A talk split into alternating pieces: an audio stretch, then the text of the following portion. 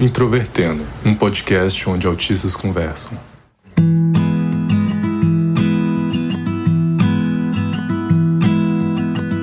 Olá para você que ouve o podcast Introvertendo, que é o principal podcast sobre autismo do Brasil e um dos poucos do nosso país que lança episódio no dia 1 de janeiro de 2021. Meu nome é Thiago Abreu, sou jornalista, host deste podcast, diagnosticado com autismo em 2015. E se você está ouvindo esse episódio no momento em que ele é lançado, provavelmente você está vendo shows pirotécnicos no céu, a não ser que você more numa cidade com menos de 50 mil habitantes. Olá, eu sou o Gaivota, Maicon, e eu gosto de coisas que explodem. Oi, pessoal, sou Paulo Alarcon, diagnosticado em 2018 e Burn, baby, burn.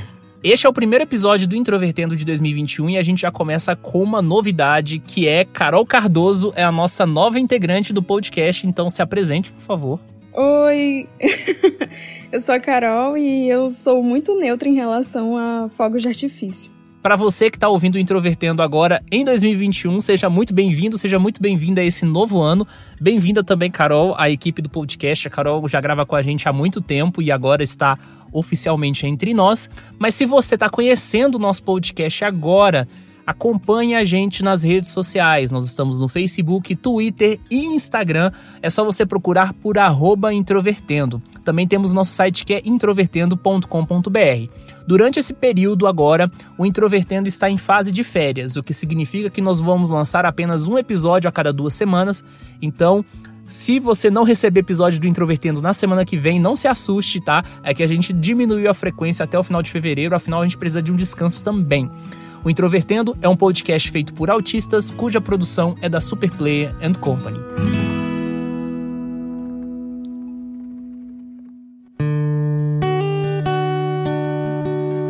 Olha, se vocês quiserem, eu posso fazer uma resuminho rapidinho, só pegar desde 3000 BC, quando a pólvora foi inventada na China, até hoje. Show! Eu, ia fazer, eu tinha pensado isso. Não, eu, eu, eu, falei ironicamente, nem ferrando consigo resumir tudo isso.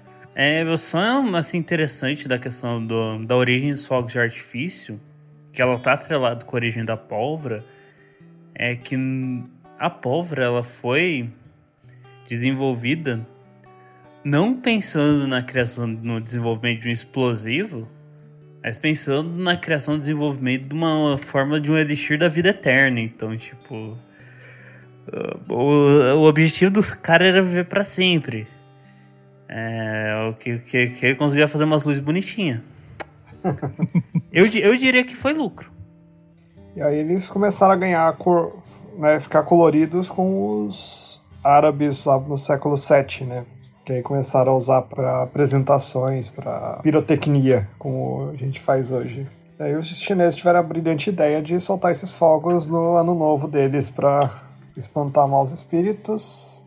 Com isso começou o costume aí de queima de fogos no ano novo. Ou seja, eles espantavam os maus espíritos e espantavam também os cachorros, né? Porque é um negócio infernal, né?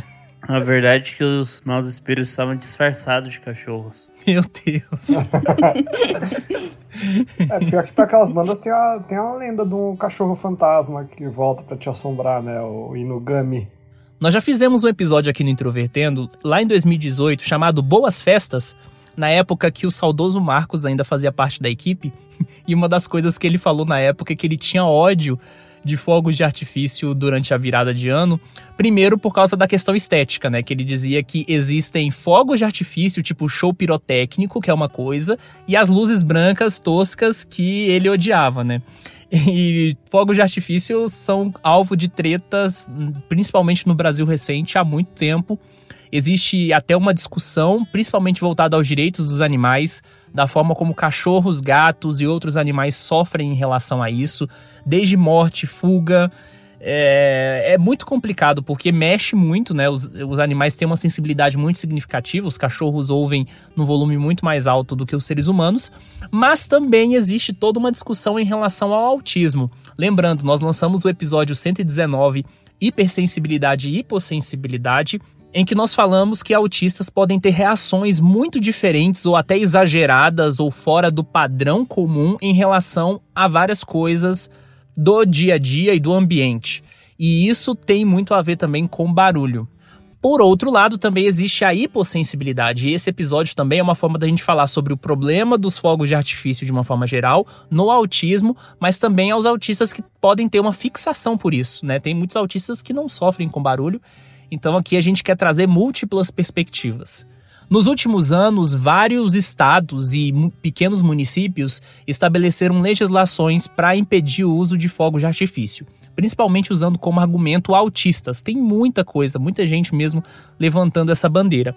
A nível nacional, a gente tem um projeto de lei de número 6.881 do ano de 2017, que tem como proposta impedir certos tipos de fogos de artifício, principalmente esses que fazem muito barulho, em todo o país. Esse projeto está andando, ainda não foi concluído, e na justificativa, o principal argumento que foi usado foi em relação aos animais. Não tem nenhuma menção ao autismo, mas eu imagino que à medida que isso for avançando, provavelmente a galera do ativismo do autismo vai entrar no meio disso, porque não só os animais sofrem, mas também muitos autistas. E aí, se você também quiser saber um pouco do porquê que fogos de artifício e não só a questão do barulho, mas também a questão das cores dos fogos podem ser muito ruins para alguns autistas, nós temos alguns links lá no nosso site. Então agora vamos partir para um nível mais de experiências. Bom, eu acho que na minha região, é, fogos de artifício estão presentes em praticamente qualquer evento social. Então, tipo, é, quando tem alguém que faz aniversário, soltam fogos de artifício. Quando tem alguma festa religiosa, também soltam fogos de artifício. Quando alguém passa no vestibular. Tanto que, quando eu era criança, eu sempre dizia que eu não queria passar no vestibular, porque eu não ia conseguir lidar com a festa de passar no vestibular, porque era tipo uma loucura, era muita música alta, muitos fogos de artifício e jogavam ovo nas pessoas e enfim. Então, eu acho que tipo não só nos fins de ano, mas em qualquer evento grande, porque eu vejo que lá as coisas tomam uma proporção gigantesca. qualquer coisa é motivo de soltar fogos. Eu acho que isso acabou me deixando um pouco mais tolerante para esse tipo de coisa, sabe? Então eu vejo que o meu incômodo pessoal agora em relação aos fogos não é só os fogos em si, mas aos contextos em que eles estão é, que geralmente eles, eles acontecem, tipo, festas com muitas pessoas, muita música, e geralmente as pessoas exigem que a gente abrace elas ou interaja muito, e aí isso acaba estressando e, tipo, eu acho que a minha reação não é no momento, mas depois, assim, eu, a minha cabeça fica meio que latejando, sabe? Quando, quando eu, tô numa situação assim. E mesmo depois de algum tempo, eu acho que para mim, a sobrecarga sensorial é tipo como se eu ficasse vendo todas as imagens do dia repetidamente na minha cabeça para sempre, por várias horas, porque o meu cérebro não processa direito todo o estímulo que eu recebi. E no fim de ano, esse tipo de sensação acaba se intensificando. Principalmente na minha família, que a gente tem uma coisa muito calorosa de que todo mundo tem que abraçar todo mundo toda hora. E aí é bem difícil isso. O Carol, quando você falou, né, que tem todos os eventos, aí eu fiquei pensando em alguma exceção, sabe? Não tem fogo de artifício em velórios, não, né? Olha, se for, se for velório de algum político, se for velório de político, padre, essas coisas, essas figuras famosas assim da cidade, tem sim fogos de artifício. Eu não tô brincando, é sério. Eu até entendo soltar fogos de artifício na morte de político, mas de e. Não, eu esqueci também, é futebol. Então, praticamente sempre que tem jogo do Flamengo, ou do Vasco, ou do Botafogo, tem fogos de artifício também.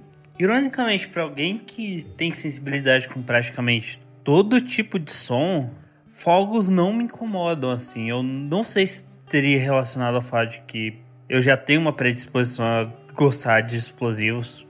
Então, som não assim mesmo que o som incomodar, assim, é algo que eu tô mais predisposto a tolerar, mas realmente não. E também o fato de que, apesar aqui também ser bem comum isso, ter fogo para fogo de artifício para praticamente qualquer coisa, até morte político, principalmente morte político, se o pessoal não gostar deles. A cidade é relativamente pequena, então assim, a quantidade e assim o volume sonoro não me incomoda. O que vai mais me incomodar também é a situação, no caso de estar num evento, que nem foi o que a Carol falou. Barulhos que acabam sendo consequências disso, principalmente no caso de ou criança entrando em pânico com os fogos ou animais entrando em pânico com fogos. Daí isso me incomoda muito, não o barulho do, da explosão em si. E, e, e dos fogos em si, eu acho que o que mais me incomoda não é o barulho, principalmente tendo grande volume, novamente. Eu dou sorte, porque aqui na minha cidade é até difícil você ver onde estão tendo os fogos. E a maior parte dos caras só pega o fogo pra fazer barulho mesmo, então o show luminoso mesmo é relativamente modesto.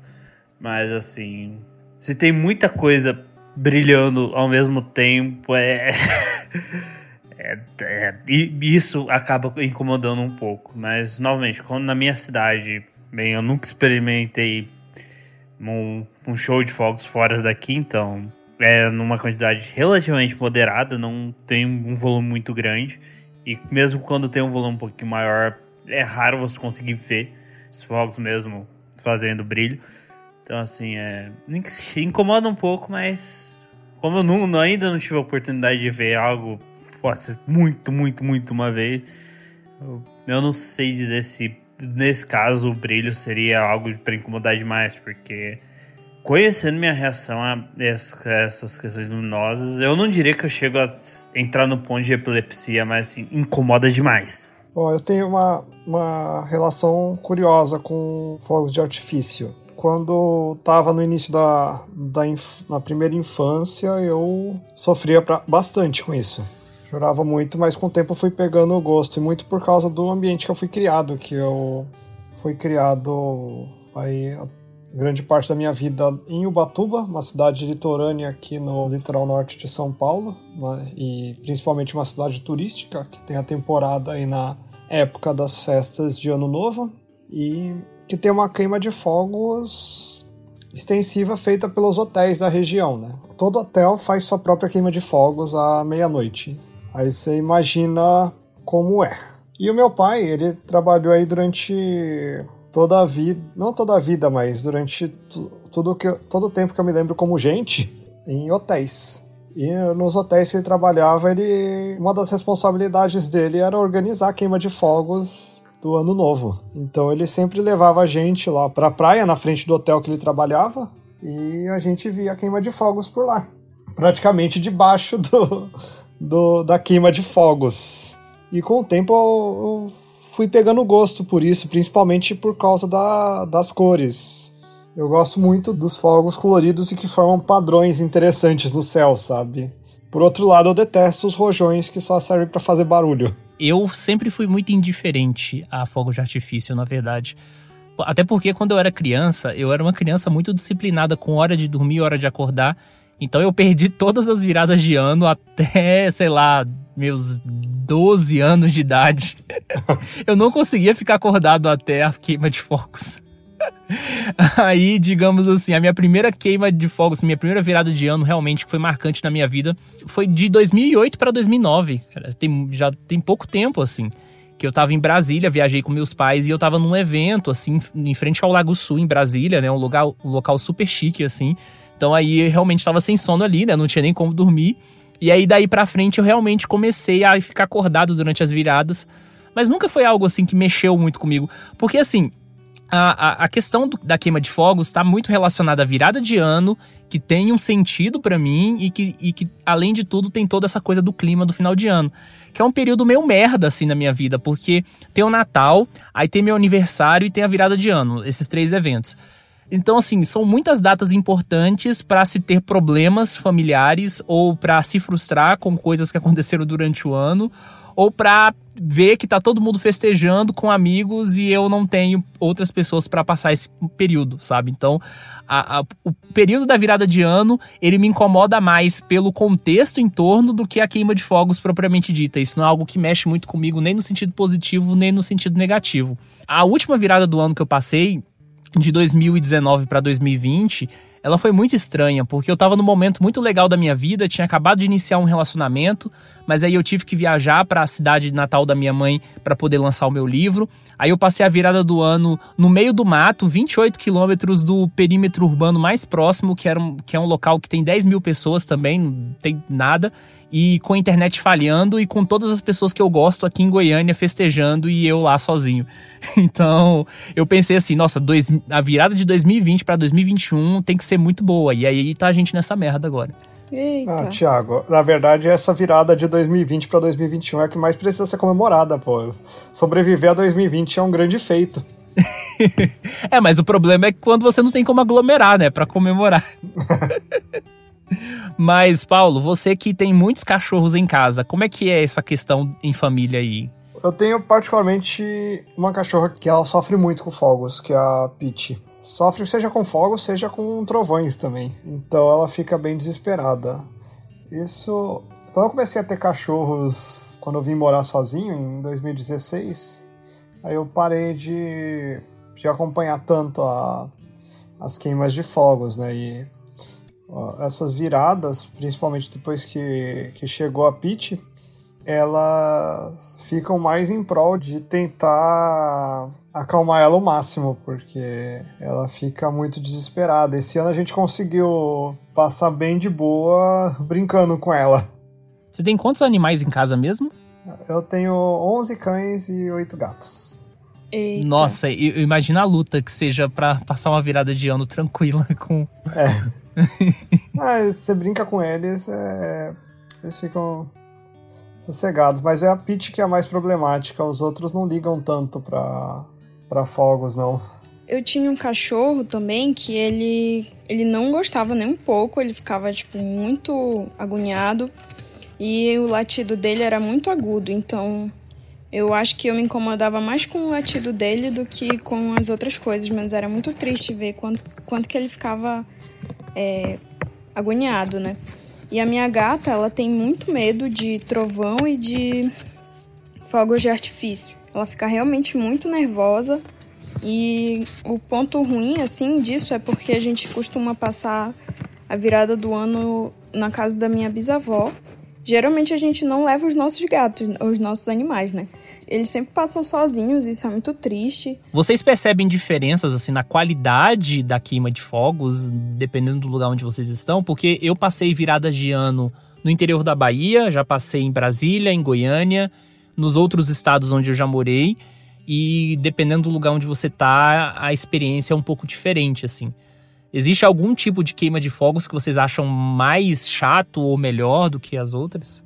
Eu não percebo tanto, mas uma queima de fogos que me chamou muito a atenção foi de um ano novo que eu passei no Rio de Janeiro, quando eu era criança, eu acho que eu tinha uns sete anos, e, e foi na praia, então foi, foi bem legal, assim, teve aquela coisa de pular as ondas e tal. E eu achei a queima bem bonita também, eu acho que talvez porque foi num lugar bem, bem aberto e, tipo, o vento meio que abafava um pouco o barulho dos estouros, né? E eu tava mais animada com, com a praia em si do que com os fogos. E só que mesmo assim eu não consigo esquecer, né, de que foi muito bonito. E eu já passei também aqui em São Paulo em 2019, que foi muito marcante porque eu não fui para nada, eu fiquei sozinha no apartamento, porque no dia no mesmo dia eu tinha corrido na São Silvestre. Então eu tava exausta de, de pessoas e etc. E só que me marcou justamente por isso, porque foi a primeira vez que eu pude ficar sozinha durante a queima de fogos e isso foi muito legal. Eu gostei muito porque eu estava me sentindo muito feliz de ter conseguido correr na São Silvestre. Acabou tendo um significado bem grande para mim, apesar de, de algumas pessoas acharem, ah, é triste, eu passei sozinha a virada do ano e etc. Mas eu acho que não, acho que foi, foi uma vitória para mim pensar dessa forma. Para mim, eu passei a virada de ano basicamente em três cidades né, na minha vida. Ubatuba, São José dos Campos e Caçapava. As duas, são, as duas últimas são cidades vizinhas. Questão de beleza e de, de animação, a queima de fogos do litoral é, é muito superior, até porque pela forma como é organizada. Aqui no mais no interior, a, a queima não é feita tão, tão estruturada, né? Aqui é basicamente o rojão chato, soltados aí pelos vizinhos, né? Não tem muita graça mesmo e serve só para estressar os cães. A queima de fogos já em São José, ela tem algumas localizadas, organizadas pela prefeitura, que são as principais, que aí já são mais legais também, mas não chegam a ter a, o mesmo tamanho como, como encontra em Ubatuba, sabe? E como eu falei, eu passei grande parte delas em Goiânia e às vezes em Minas, só que em Minas eu não lembro porque eu era muito pequeno. E na cidade de interior não tem muita graça porque estoura um fogo ali, né? Um dos fogos de artifício. Aí o próximo aparece em 40 segundos, sabe? Quantidades bem pequenas assim. Nem parece que é uma virada do ano de fato. Mas eu, como eu disse, eu sou meio indiferente. Eu acho que o, o, o, legal desse momento da virada de ano é você passar com pessoas agradáveis ou você sozinho, se você tiver esse poder de escolha, né? Se você preferir. E eu acho que no contexto do autismo também, o que a gente precisa pensar, no caso das pessoas, né? Principalmente aqueles que têm maior sensibilidade, ou hiperreatividade, como a gente poderia dizer de forma mais específica, é poder garantir um espaço seguro para essas pessoas estarem. Se elas são estimuladas negativamente pelas cores, o fato delas não observarem o céu já ajuda bastante. Agora, se for a questão do sonho, é um pouco mais difícil. Então, ter abafador ou estar dentro de um local bem fechado que minimize isso. Se a pessoa tiver com fone de ouvido ouvindo uma música, eu acho que aí já, já dá para ajudar um pouco mais. No caso dos animais, é um pouco mais difícil, né? É, uma coisa assim que eu uso com frequência é algodão no ouvido. Isso abafa bastante o som. Principalmente quando você está mais perto, mas mesmo de longe já, já, já reduz bastante. Desde que eu comecei a, a usar abafadores de ouvido, o meu estresse em relação a essas situações diminuiu muito, tipo, consideravelmente. Porque os dois fins de ano que eu passei, que foram depois do meu diagnóstico e que eu consegui ter uma intervenção melhor e consegui entender melhor essas crises sensoriais que eu tinha. E aí eu comecei a, a perceber que certos estresses que eu tinha tinham relação com, com esses sons ambientes, né? Então, geralmente, quando eu vou para alguma situação que tem muita gente ou que eu sei que vai ter muito barulho, eu sempre levo meu abafador de ouvido. E o último ano novo, da virada de 2019 para 2020, eu passei a festa inteira com, com o abafador de ouvido e foi muito bom porque eu sei que eu não teria conseguido se se não fosse esse abafador. Então, eu acho que é um acessório muito importante para mim hoje em dia. E enquanto a gente não resolve de uma forma a longo prazo essa questão é, do excesso causado pelo, pelos fogos de artifício, eu acho que vale muito a pena a gente tentar é, atenuar os efeitos disso nas pessoas, sabe? Por meio desses é, abafadores de ouvido. E você que ouviu o nosso episódio após a queima de fogos, o meu desejo é que a sua virada de ano tenha sido agradável, ou se ela foi ruim, principalmente por causa de fogos de artifício, que você tenha mais sorte em 2022, beleza? Um abraço para você e até daqui a duas semanas. E é isso. Capão.